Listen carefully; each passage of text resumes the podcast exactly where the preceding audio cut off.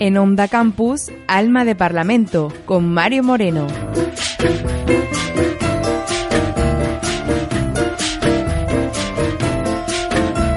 Hola, muy buenas y bienvenidos un día más a nuestro espacio radiofónico Alma de Parlamento.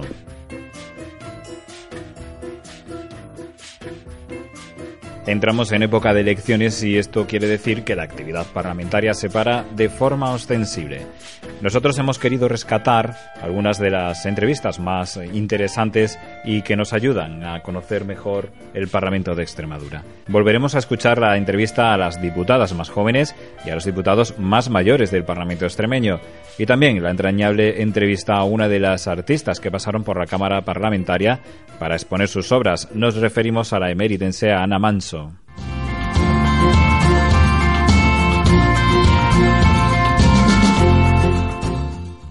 Alberto Garzón en Izquierda Unida, Pablo Casado en el PP, Pablo Iglesias en Podemos, Pedro Sánchez en el PSOE, Albert Rivera en Ciudadanos.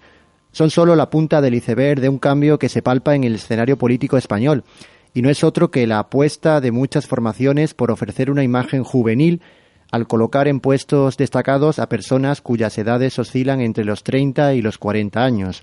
En Extremadura no somos ajenos a este nuevo ciclo y hemos querido hablar hoy aquí en Alma de Parlamento con las dos diputadas más jóvenes que actualmente desempeñan su labor parlamentaria en la Asamblea de Extremadura. Casualmente, las dos provienen de la misma localidad. Algo tendrá Jerez de los Caballeros que ha hecho que dos hijas de esta población del suroeste de la provincia de Badajoz ocupen un escaño en el Parlamento y que, además, sean las de menor edad.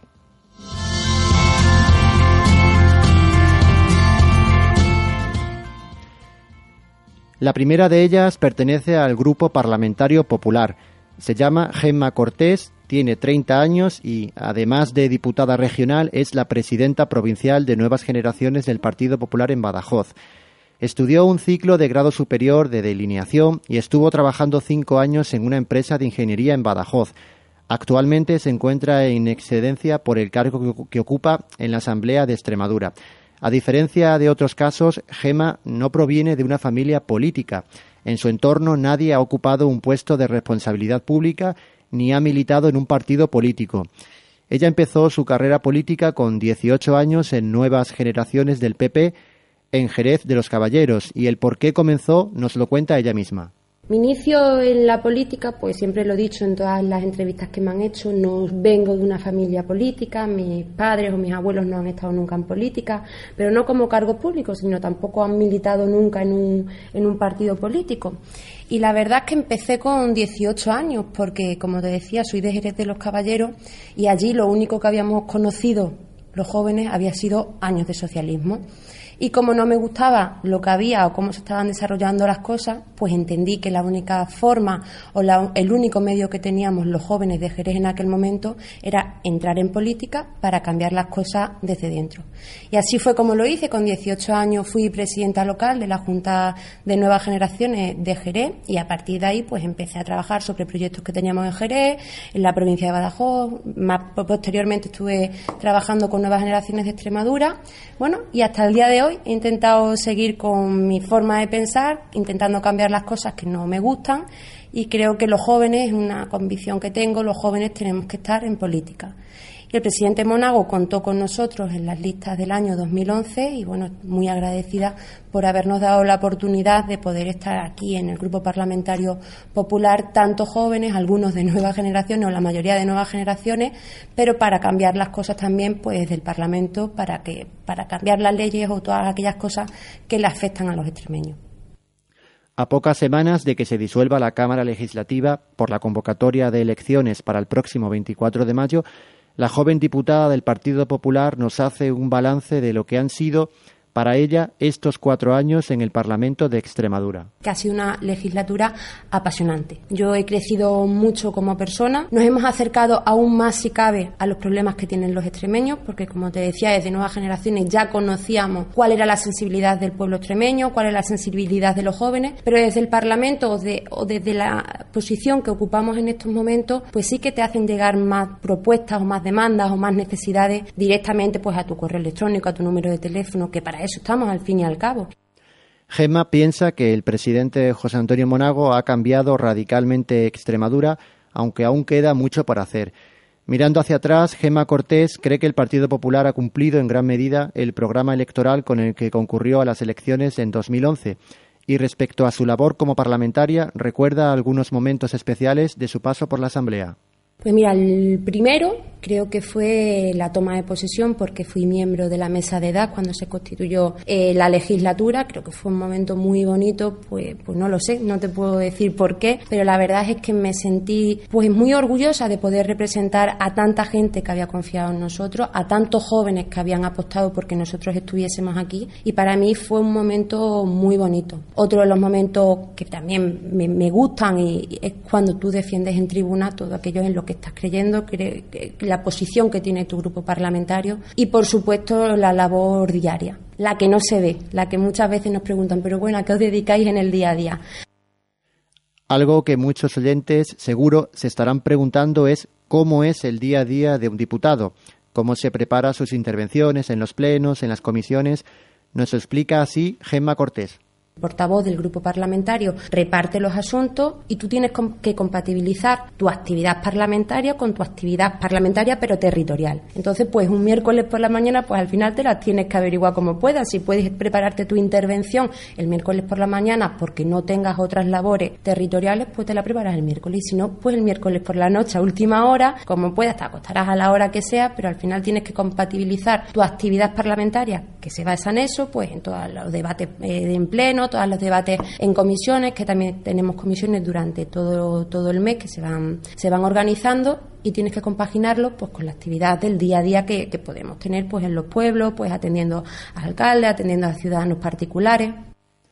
Nos insistía Gema Cortés en que no tienen un horario fijo. Se es diputado prácticamente las 24 horas del día y que no hay una agenda fija. Ella, por la mañana, suele dedicar tiempo de trabajo de despacho en la sede de la Asamblea en Mérida y aprovecha muchas tardes para visitar localidades, reunirse con asociaciones, colectivos o grupos de particulares. Respecto a la campaña para las próximas elecciones autonómicas y municipales, Gema Cortés espera lo siguiente. Una campaña en que cada uno pueda vender o pueda decir qué es lo que ha hecho y qué es lo que quiere hacer, sin más, o sea, sin meternos en cosas raras, sin enfrentarnos unos con otros, cosa que también te tengo que decir que dudo por algunos partidos políticos, pero desde luego desde el PP Extremadura vamos a hacer una campaña muy limpia como la hemos hecho siempre.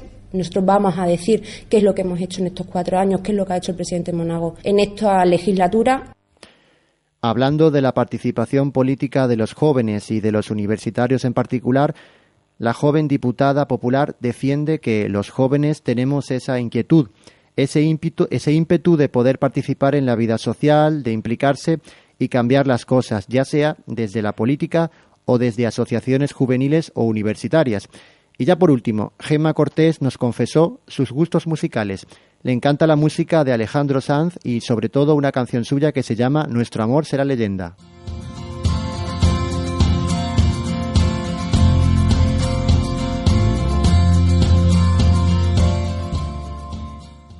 Y del Partido Popular pasamos al Partido Socialista Obrero Español. Isabel Gil Rosiña es también de Jerez de los Caballeros, aunque sus raíces familiares están en la localidad pacense de Higuera de Vargas. Tiene 32 años, está casada y tiene un hijo de 18 meses. Estudió en la Universidad de Extremadura en Cáceres, magisterio en la especialidad de educación infantil y un máster en prevención y tratamiento de la violencia en el ámbito educativo y familiar. Es parlamentaria en la Asamblea de Extremadura desde la anterior legislatura, es decir, lleva ocho años como diputada del Grupo Parlamentario Socialista y desde hace tres es la portavoz del PSOE en Extremadura. Comenzó a militar en las Juventudes Socialistas a los 15 años. Nos cuenta así cómo fueron sus inicios y el por qué está ella en política.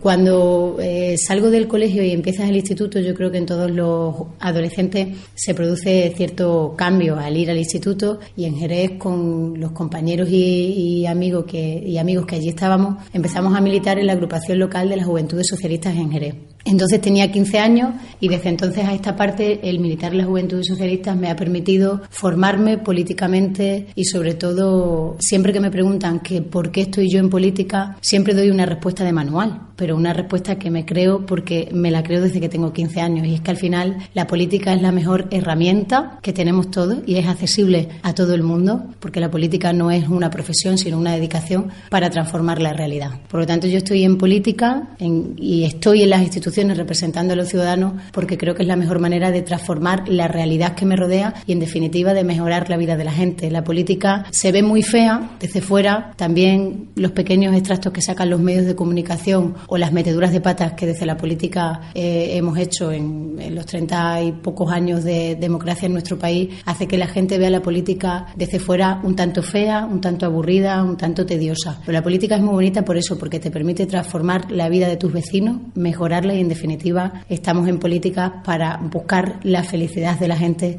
que es de lo que se trata. Isabel Gil fue pionera en esto de ser la más joven diputada en la Asamblea.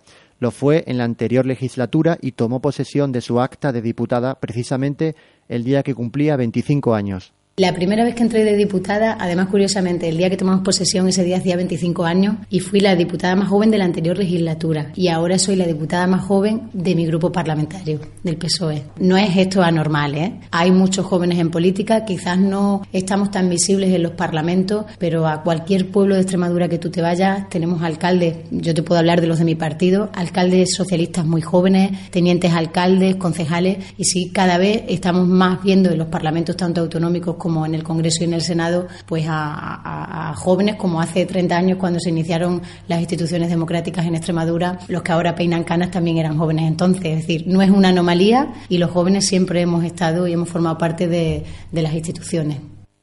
La diputada socialista hace una reflexión en torno a los jóvenes extremeños y los, y los invita a que voten en las próximas elecciones autonómicas y municipales.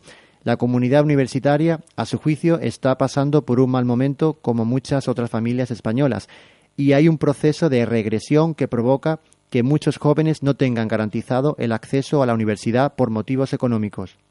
Y esa regresión se puede frenar y cambiar desde la política, ejerciendo el voto y eligiendo aquello que creemos que es mejor para nuestra región. Así que yo animo a los jóvenes a que participen masivamente, a que no se conformen, a que no se callen y a, que alcen su voz por intentar cambiar las cosas y que en Extremadura podamos seguir progresando como lo hicimos en los años 80 cuando iniciamos la autonomía. Isabel Gil reconoce que la oportunidad de haber sido también portavoz de su partido durante los últimos tres años ha hecho posible que se alcance en ella un mayor grado de aprendizaje y de madurez política. Se siente satisfecha de lo que hace, aunque aún hay muchas cosas que no le dejan dormir tranquila, ya que hay muchas cosas que cambiar y que mejorar en la sociedad actual. Cree que las cosas van a cambiar a partir de mayo. Pero confío en que en el mes de mayo va a tener lugar un cambio en Extremadura. Las cosas no pueden seguir como están y no mm, debemos dejar que nuestros jóvenes tengan un futuro peor del que tuvieron nuestros padres, porque entonces les habremos engañado, ¿no? Yo creo que la mayor frustración que tienen ahora mismo muchas familias en Extremadura, una gran parte de los abuelos y de las abuelas, es que ahora mismo sus nietos no tienen un buen futuro asegurado, no tienen un buen porvenir. Y eso se puede cambiar desde la política y yo estoy segura de que en el mes de mayo lo haremos. A nivel personal, reconoce que ha cambiado mucho su vida para bien el día que nació su hijo, que tiene ahora 18 meses. Sobre sus gustos musicales, le encanta la música española, la de Sabina y de Fito, y coincide casualmente con Gemma Cortés en su gusto por la música de Alejandro Sanz. Le encanta también el flamenco y este año ha recibido un regalo de Reyes en forma de música muy especial. Nos lo decía así. Y en los Reyes, este año, que siempre hay algo de música en, casa, me han regalado un, disco maravilloso de Estrella Morente, Amar en Paz. A mí me gusta mucho el flamenco porque mi familia materna eh, les ha gustado siempre mucho el flamenco y en casa mis padres siempre han escuchado el flamenco y soy una apasionada del flamenco y es un disco precioso que, que recomiendo. Sobre la lectura le gustaría poder leer mucho más, pero por falta de tiempo se ciñe a documentos relacionados con su labor parlamentaria. No olvida la prensa tampoco, y ahora está inmersa en un ensayo político escrito por un diputado de esta casa en anteriores legislaturas, y que fue además vicepresidente de la Junta de Extremadura en la época de Juan Carlos Rodríguez Ibarra. Se trata del libro Extremadura embrionaria de Ignacio Sánchez Amor y que también tratamos aquí en Alma de Parlamento. Isabel Gil recomienda este libro porque sirve, afirma, para conocer cómo fueron los inicios de la puesta en marcha de las, de las instituciones democráticas en nuestra región. Afirma haber leído muchas novelas sobre la Guerra Civil Española, aunque declara no tener ni un libro, ni una canción, ni una película especial. Le gustaría, eso sí, poder viajar más, por ejemplo, a Roma, una ciudad que tiene ganas de conocer desde hace mucho tiempo. Nada más, desde aquí agradecemos a Gemma Cortés y a Isabel Gil Rosiña su amabilidad en atender la llamada de los micrófonos de Onda Campus y en mostrarnos, además de su labor en el Parlamento, una visión más humana de su perfil como mujeres jóvenes en política.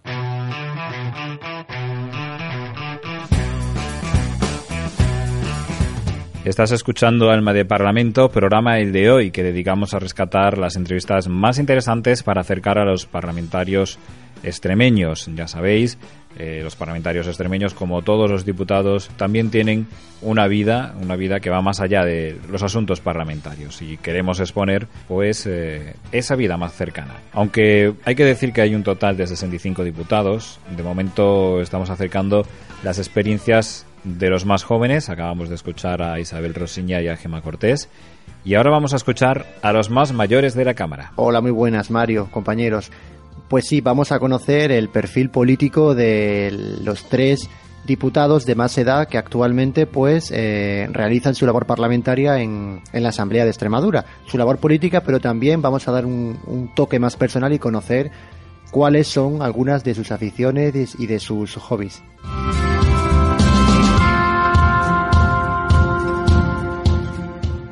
Si hace justo una semana hablábamos con las dos diputadas más jóvenes de la Cámara, Isabel Gil Rosiña y Gemma Cortés, ahora le toca el turno a la veteranía, la experiencia en edad y en política que viene de la mano de dos diputados y del secretario primero de la Asamblea de Extremadura. Vamos a conocer qué labor desarrollan estos tres parlamentarios que tienen bastantes años de trayectoria política en sus espaldas y cuáles son algunos de sus gustos y aficiones. Vamos a comenzar por el diputado del Grupo Parlamentario Socialista, Antonio Gómez Yuste, que ha ejercido como maestro de educación primaria durante 30 años. Entre otras funciones, en la Cámara ha sido presidente de la Comisión de Agricultura y actualmente es miembro de la Comisión de Educación, de la cual fue portavoz en la anterior legislatura. Si hay algo de lo que se siente más orgulloso es de haber sido partícipe directo en la elaboración, la pasada legislatura, de la Ley de Educación de Extremadura.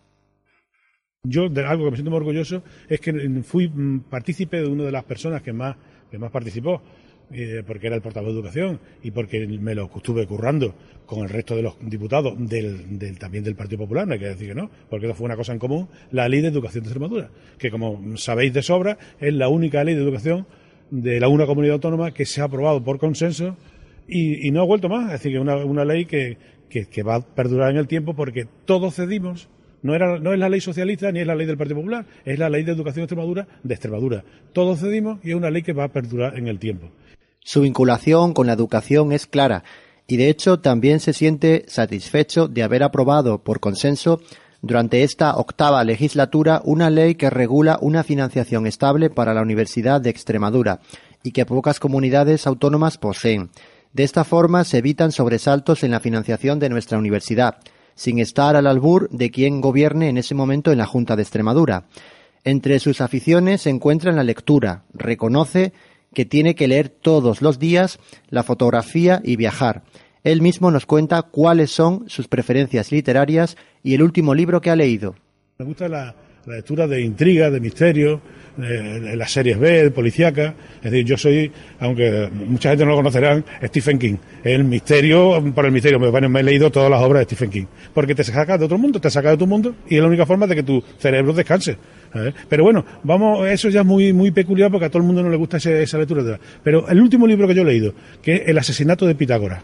El asesinato de Pitágoras, que es de un, de un autor, Marcos Chico y es un libro bastante interesante porque nos, nos, lleva a la época de Pitágoras, quién era Pitágoras y encima nos mete en, en, las intrigas políticas de la época. El cine también ocupa parte de su tiempo libre y la última película que ha visto ha sido la gran triunfadora en la pasada edición de los premios Goya, La Isla Mínima de Alberto Rodríguez. El cine español también está presente en su otra recomendación, Blancanieves, una película muda y rodada en blanco y negro dirigida por Pablo Berger en 2012. A la pregunta de a qué concierto iría, lo tiene claro, a escuchar a la Orquesta de Extremadura con la que ha tenido una relación especial. Y además la, he, conocido de una forma, la Orquesta de Extremadura no la he conocido, la he escuchado, podemos llamar, de una forma un poco, un poco más íntima. Por ejemplo, yo, yo en las últimas escuelas que estuve es en Talavera la Real. Y en aquella época la Orquesta de Extremadura, ahora ensaya en el Palacio de Congreso de Abajo, ensayaba en la Casa de la Cultura de Talavera la Real. Y entonces eran tan, tan diferentes eran gente, gente tan, tan cariñosa que invitaban al colegio que estábamos allí a escucharlos los ensayos. Bueno, aquello, eso es una gozada. Es decir, poder estar escuchando y luego ya hicieron un concierto didáctico que nos lo presentaron a nosotros. Y bueno, aquello, aquello es para disfrutar de verdad. Piensa que cada música tiene su momento y puede escuchar desde Sabina hasta el desván del duende o algo de flamenco. Viajar está entre sus grandes aficiones. De hecho, reconoce haber dado prácticamente la vuelta al mundo y volvería a ir a Tailandia por su paisaje, sus monumentos y la hospitalidad de su gente. Y por último, un mensaje a la comunidad universitaria que se muevan en estos tiempos, además eh, en que quieren, afirma, cambiar el modelo de carreras, imponiendo el 3 más 2 cuando aún no se ha evaluado el impacto de Bolonia en nuestro sistema universitario.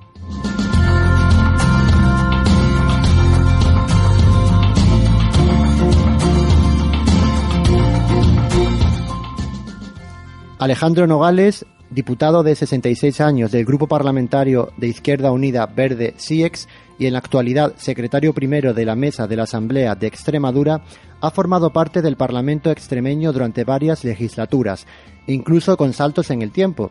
Nos cuenta cómo ha evolucionado su manera de entender la política con los años.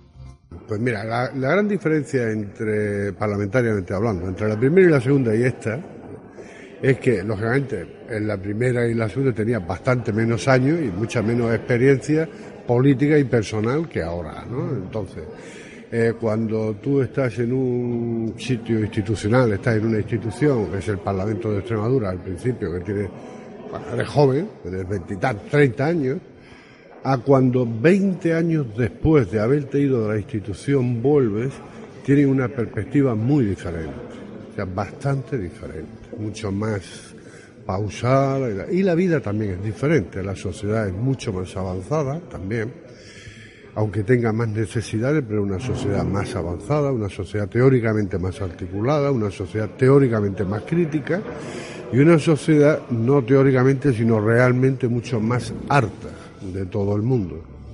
Entonces es más compleja, por un lado, la actividad parlamentaria porque la cotidianidad es mucho más exigente. No le cogió por sorpresa el ocupar un puesto de cierta relevancia en la Cámara, pues cuando fue diputado por el Partido Comunista en la primera legislatura, tuvo ya participación en la Junta de Portavoces. De cualquier manera, a él lo que más le gusta es la dialéctica e intervenir y debatir. La decisión para decidir quién de los tres diputados de Izquierda Unida iba a ocupar un puesto en la mesa de la Asamblea se planteó así. Le pedí a Pedro que yo fuera diputado porque a mí me gusta intervenir, me gusta debatir, a mí me gusta la dialéctica. Pero Pedro me pidió que estuviera yo en la mesa, él no quería estar en la mesa, pues yo dije que estuviera visto y él me dijo que no, que, estuviera mejor yo en la mesa, que tenía más experiencia de reglamento y parlamentario y tal, y que Víctor estuviera de, debate. El estar en la mesa no te impide debatir, lo que pasa es que debates menos porque lógicamente te atienes más a estar en la mesa que a estar en los debates parlamentarios. Pero vamos, aún así he tenido suficientes leyes y propuestas como para estar debatiendo, ¿no? A mí me ha tocado pues la ley del suelo, la ley de protección ambiental, la ley de elecciones a la asamblea, eh, la ley de entidades locales menores y mancomunidades, o sea que me ha tocado suficiente materia para poder debatir sin problema. Acerca de la modificación de la ley electoral, cree que el PSOE ha incumplido su compromiso y de hecho votó en contra de dicha modificación, afirma. Y en cuanto a gustos y aficiones, afirma leer entre dos y tres horas diarias con música clásica, eso sí. Se autodefine como viajero sedentario y conoce lugares a través de los libros. Le gusta también el jazz y, al igual que Antonio Gómez Juste, es asiduo a los conciertos que ofrece la Orquesta de Extremadura. Sobre el cine, reconoce ser clásico también. Cuanto a cine, me pasa un poco lo mismo. Soy muy clásico. me gustan los grandes directores que hemos tenido eh, me está gustando mucho últimamente la dimensión que está adquiriendo el cine español, bastante, me, agrada, muy bien, lo veo bastante bien, yo creo que el cine español cada vez más se está haciendo cine de calidad, pero sobre todo me gustan las películas de los directores clásicos, me gusta Visconti, Bertolucci, son los que me, han gustado muchísimo. Vittorio de Sica, realismo, también me ha gustado mucho. Se siente muy identificado con África, con sus paisajes, sus atardeceres y sus gentes, y a la comunidad universitaria un mensaje, que se metan en la cosa pública, que participen en política.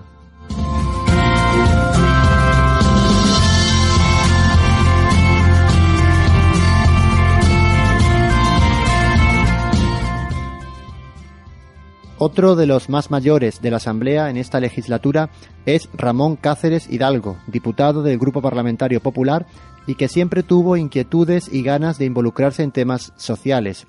El estar cerca de los ciudadanos, asevera, te da momentos de relevancia y así, él estuvo 24 años como concejal de Don Benito, 12 como primer teniente de alcalde y 20 en la Diputación. Un gran bagaje. Todo eso te da un bagaje y te da pues, una experiencia que te hace que reconocer y conocer y vivir todos los días la situación social de, que tenemos, la situación en general de, de lo que es la vida social. Si hay una política que le gusta a este diputado practicar, es la más cercana al ciudadano, que es la que se practica desde los ayuntamientos. A mí hay una política que me gusta practicar y es la política del contacto con el ciudadano, porque el político es el referente que tiene el ciudadano para que sus problemas se solucionen. Por ejemplo, un ciudadano cuando acude al ayuntamiento, lo mismo no es competencia del ayuntamiento, una decisión que, le atañe y que le urge, es una cuestión de otro órgano, pero acude al ayuntamiento no acude a lo mejor a la Junta o no acude al juzgado. Ramón Cáceres Hidalgo cree que un político es un mero gestor encargado de solucionar problemas a la sociedad y aquel político que no se entere de que sus jefes son los ciudadanos está equivocado. En lo que respecta a la música, le encantan aquellas canciones que tengan un mensaje y se declara un fan de Nino Bravo. Soy un fan de, de Nino Bravo. Nino Bravo, que el pobre falleció, ¿sabe? En el 78, me parece que fue en un accidente y por canciones suyas como aquella de América, aquella de, todas, todas, todas un beso y una flor. Películas de acción del oeste y actores como Paul Newman y Robert Redford están entre sus referentes cinematográficos. Ha leído mucho, aunque ahora sus lecturas se centran en Internet y en la prensa, y siente admiración por las novelas del escritor extremeño Jesús Sánchez Adalid. No concibe el viajar fuera sin conocer Extremadura. Se queda con nuestra tierra, a la que califica de paraíso de Europa. Que el paraíso de Europa es Extremadura. ¿sabes? Y Extremadura, yo irme al extranjero, irme a otro sitio sin conocer Extremadura, no lo consiento, vamos, no lo he hecho. Yo, por mi profesión, que ha sido visitador médico, me conozco pueblo a pueblo Extremadura. Y desde luego la belleza que tiene Extremadura no la tiene en muchos sitios, en muchísimos sitios, no existe, ¿sabes? Dentro de Extremadura, a mí, que si me buscan en la sur de Monfragüe, ¿sabes? Toda la zona la Vera es un encanto de, todo. Y luego después, eh, a nivel exterior, pues sí, he en varios países, pero me quedaría quizás con, con algo singular que le encuentro a Túnez. Ramón Cáceres Hidalgo, del Partido Popular, y con 64 años, nació en Castuera, aunque ha vivido siempre en Don Benito. Es, junto a Alejandro Nogales y Antonio Gómez Yuste, uno de los diputados de más edad de la Cámara Legislativa. Estudió hasta bachiller, quiso ser militar y ha trabajado durante muchos años en dos laboratorios. Y tras estas dos geniales entrevistas, perfectamente conducidas por nuestro compañero José Manuel Rodríguez Pizarro, vamos a escuchar en la voz de Ana Manso la descripción de su obra.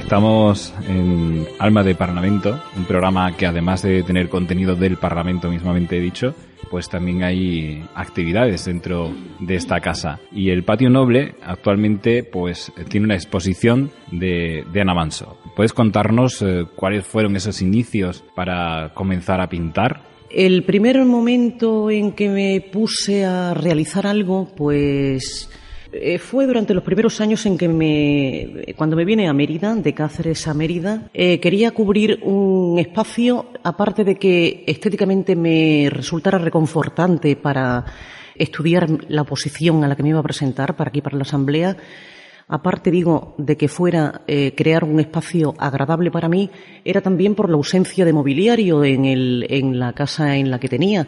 Y bueno, posiblemente esa fue la primera intencionalidad, el primer, el primer acto, allá por 1988.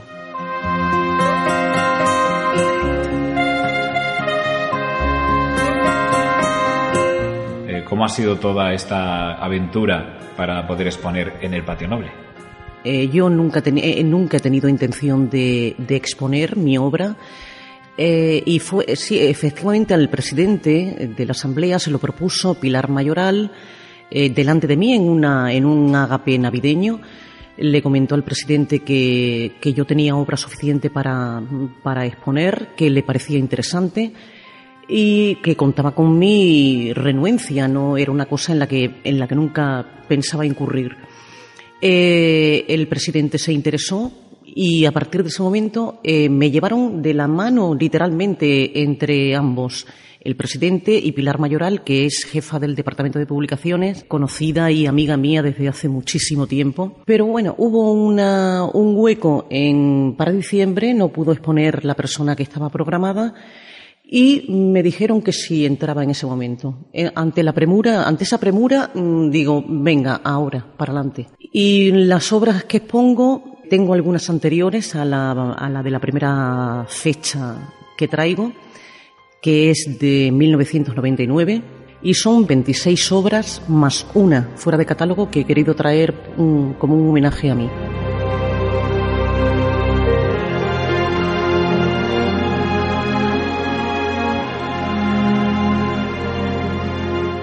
¿El nombre de Sabbath a qué se debe exactamente? El nombre de Sabbath, haciendo una transposición de lo que Sabbath es para en el mundo judío, el día de descanso o el periodo de tiempo en el que, se dedica a hacer actividades eh, que no son las cotidianas o las obligadas, pues en este caso mm, proviene mm, esencialmente del tiempo en que yo em, me dedico a pintar, que es el sábado particularmente, el sábado, el sábado noche, eh, como, como un espacio temporal que constituye para mí un refugio de cualquier otra actividad eh, diaria o habitual o profesional.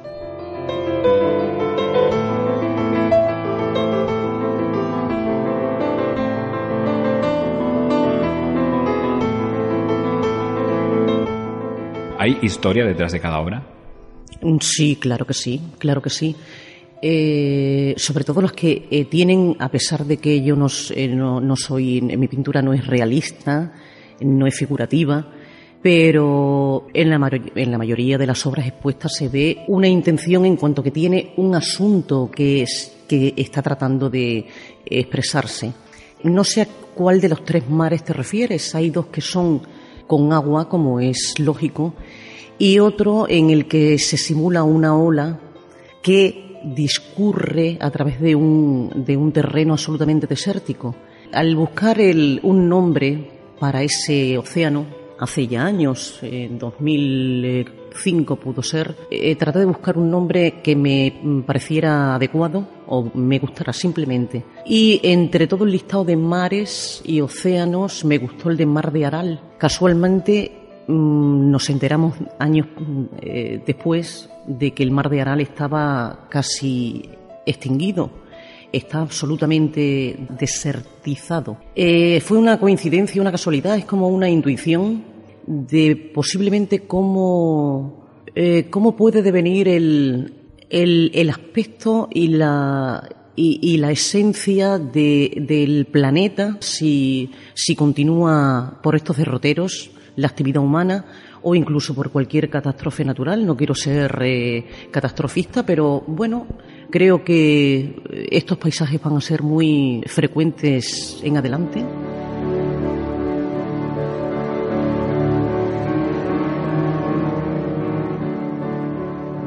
Hay unas obras que quizás muchos eh, muchos visitantes se habrán quedado bastante sorprendidos, ¿no? ¿También hay una historia detrás o sencillamente surgió? Mm, bueno, la única historia que hay es la aversión que yo tengo a, las llamo en, genéricamente las llamo lagartijas a, a, todos estos tipos de reptiles que aparecen en paredes, en, sobre todo en las fachadas. Es auténtica fobia. Eh, da la casualidad de que son las tres obras más realistas que hay, si se puede decir así, es decir, figurativas, las únicas figurativas de, la exposición. Y eh, realmente eh, hay tres, hay tres obras con estos animalitos. Eh, dos de ellas, en dos de ellas están, bueno, están un poquito maltratados y por eso los denomino travesuras infantiles. Y en otra, en la tercera de, la, de las pinturas o de las obras, mejor dicho, aparecen tres en una actitud absolutamente amable para ellas, muy, muy, con mucho solaz para ellas. Solaz, sol y solaz.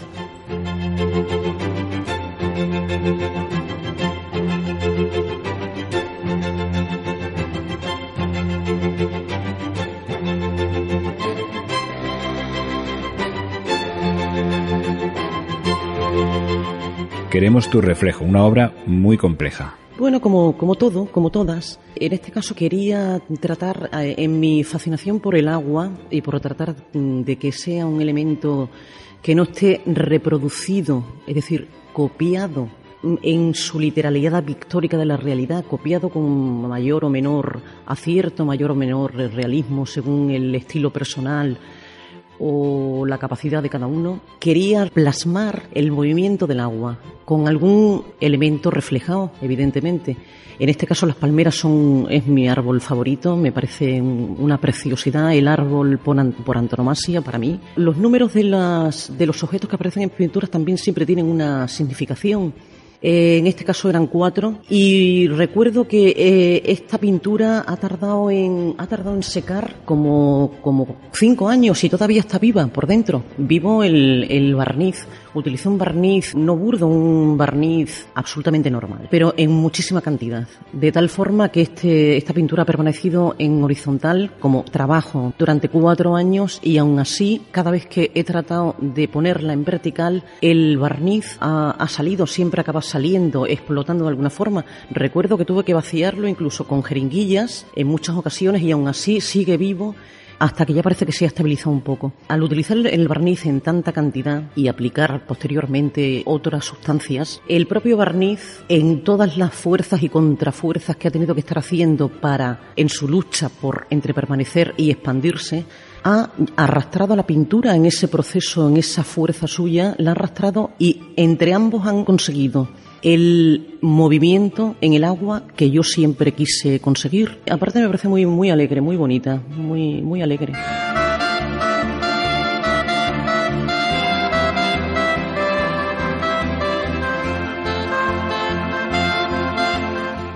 la utilización de la palabra. Hay muchas personas que cuando ven una obra en la que ven palabras, pues no la entienden muy bien. Explíquenos un poco, eh, Ana, la utilización de la palabra en estas obras. Eh, para mí, utilizar la palabra, aparte de reforzar la idea, no, sino la idea que quiero manifestar, la idea que yo mismo estoy trabajando conmigo misma cuando estoy pintando, la refuerza. Pero por otra parte, eh, existe como el pudor, el pudor o la mala idea, ¿por qué no decirlo? De que no sea, no llegue del, del todo. Eso pasa en la obra Espacios en Blanco y pasa de, de igual forma en, en, el homenaje a Prometeo, liberado. Posteriormente dijo, ha dicho mi sobrina que me acompaña con sus palabras en el catálogo, es una experta en, en la materia, ella habla de los textos que ven Prometeo como los corifeos, es decir, el texto que reforzaba todas las obras clásicas en el que la clave estaba descrito por los corifeos. En este caso también hay textos claramente eh, manifiestos en Prometeo, en esta obra, y otros que están ocultos, que dejo, hago un guiño al, eh, una de las frases eh, que introduzco es, a ti te toca descifrar esto.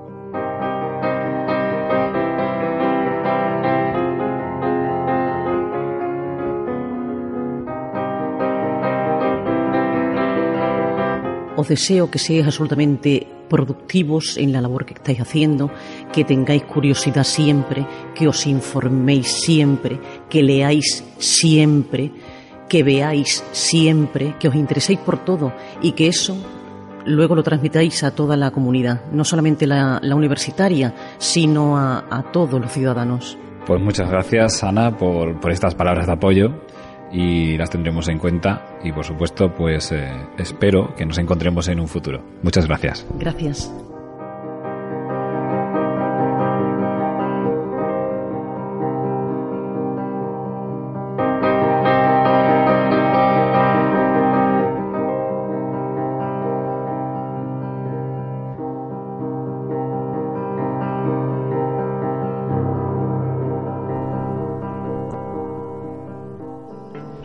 Bueno, y hasta aquí nuestro programa de hoy.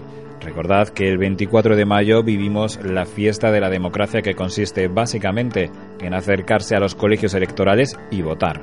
Es un derecho, no es una obligación, pero es importante para la calidad democrática. Nos podéis escuchar en ondacampus.es y si queréis interactuar con nosotros, lo podéis hacer a través de arroba almaparlamento. Hasta el próximo día.